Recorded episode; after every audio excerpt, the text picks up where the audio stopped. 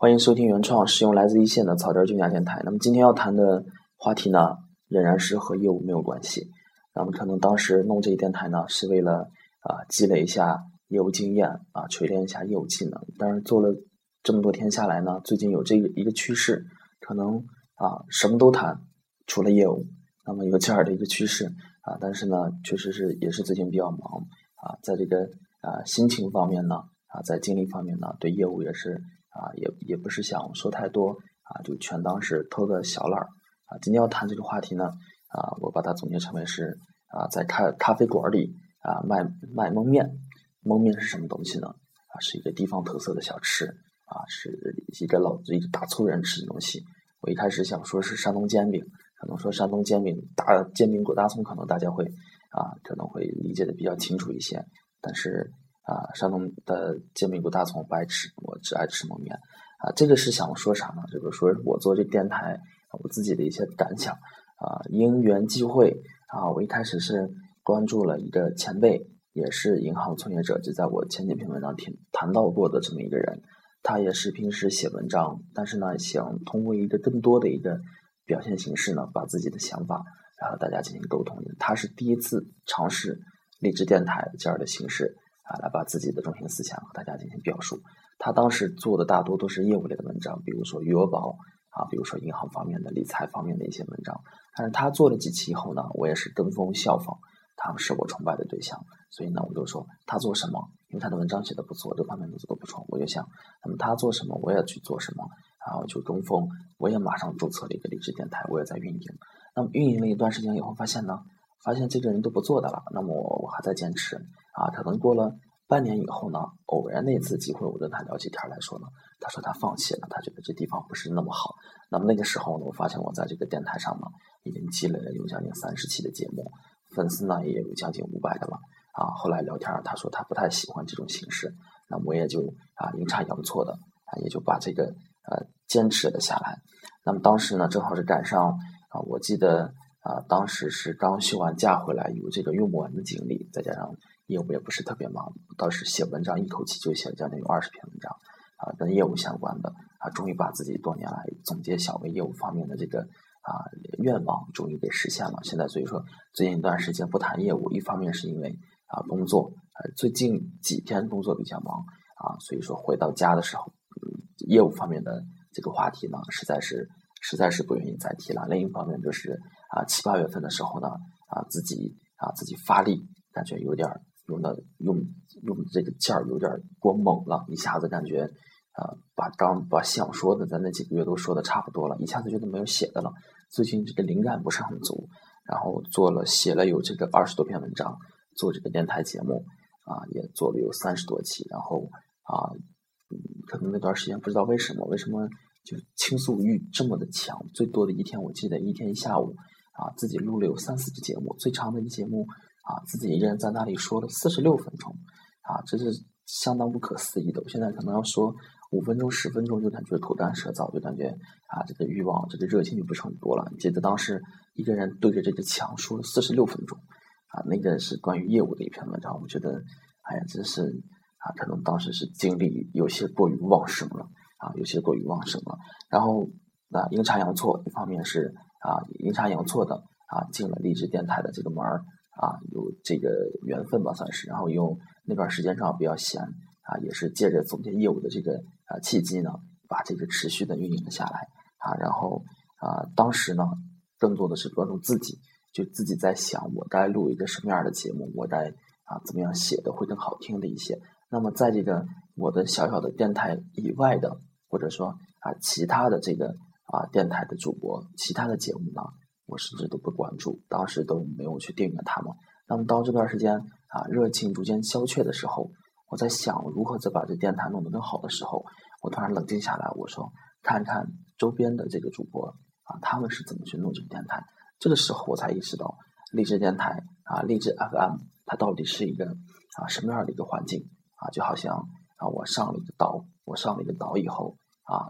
之前呢，更多的精力呢，啊，是在自己啊胡吃海喝，胡吃海喝。那么突然有一天吃饱了，哎，心情好了，啊，沉下心来才发现，啊，仔细去看看这个岛是什么样子，啊，到底它到底是一个什么风格的岛，啊有什么特色？那么荔枝是一个什么特色的呢？我看了很多很多啊，虽然说它这个栏目里头有财经啊，有这个脱口秀，但是呢，它还是偏文艺范儿多一些。所以说呢，在上头最受欢迎的节目呢，啊，大多都有这么几个标签啊，美女主播啊啊，声音优美，然后谈的话题呢啊，都是偏向于感情方面的。那么我突然就觉得自己啊，在这么样一个啊环境当中呢，自己突然自己感觉自己变成了一个大老粗，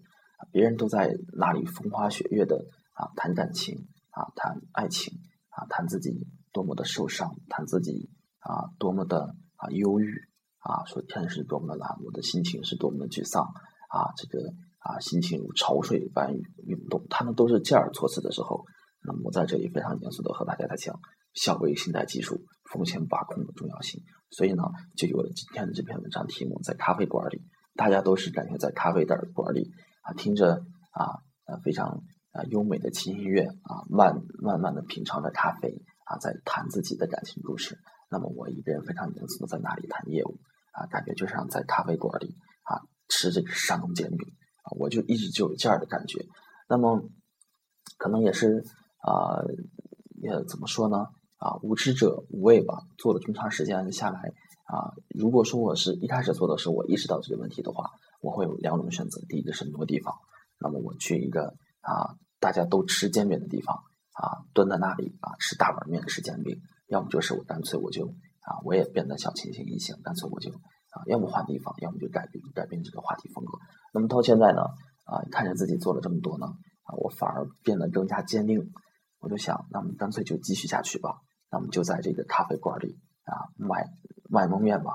就在咖啡馆里卖蒙面，别人在卖咖啡啊，别人在卖面包啊，别人搞清新搞小清新，那么我们自己一个大老粗啊，在别人看来或者在这个风格在这个环境里头是这样的一个感觉，那么我啊我还是坚持自己的这个风格路线，还是写一些自己业务方面的文文章啊，写一些自己的感想，写一些自己的随笔，或者说的更直接一些，当大家。啊，都在谈情说爱的时候，啊，我一个人在这里胡说八道，啊，那么就是这样的，啊，所以说呢，那么我自己想，一方面是我自己的坚持，啊，另一方面我在想，那么也许啊，大家都啊在